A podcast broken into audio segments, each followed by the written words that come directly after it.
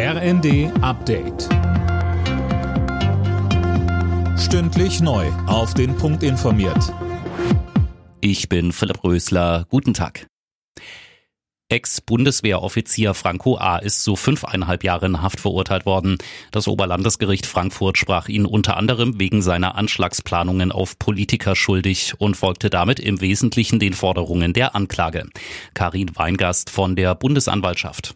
Ich bin daher trotz des geringen Abweichens ähm, des Strafmaßes nach unten mit dem Urteil durchaus zufrieden und sehe es als wichtigen Erfolg in der Bekämpfung des Rechtsextremismus, Rassismus und Antisemitismus in der Bundesrepublik Deutschland an.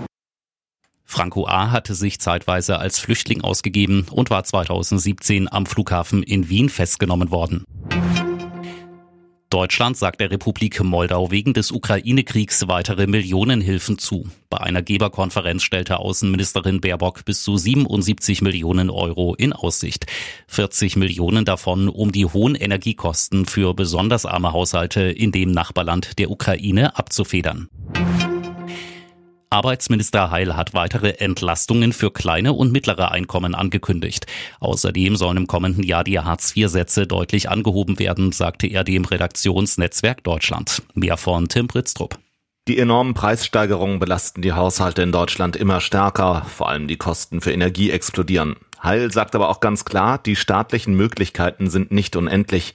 Für Menschen mit hohem Einkommen sieht er deswegen keinen Spielraum. Für diese seien höhere Preise zwar ärgerlich, aber kein existenzielles Problem. In Sachen Hartz IV wird er noch in diesem Sommer einen Gesetzesentwurf vorlegen. Nächstes Jahr soll es dann ein deutliches Plus geben. Zum ersten Mal überhaupt hat die britische Wetterbehörde die Alarmstufe Rot wegen Hitze ausgerufen. Anfang nächster Woche rechnet die Behörde mit 50-prozentiger Wahrscheinlichkeit damit, dass die Temperaturen im Vereinigten Königreich über die 40 Grad Marke klettern. Alle Nachrichten auf rnd.de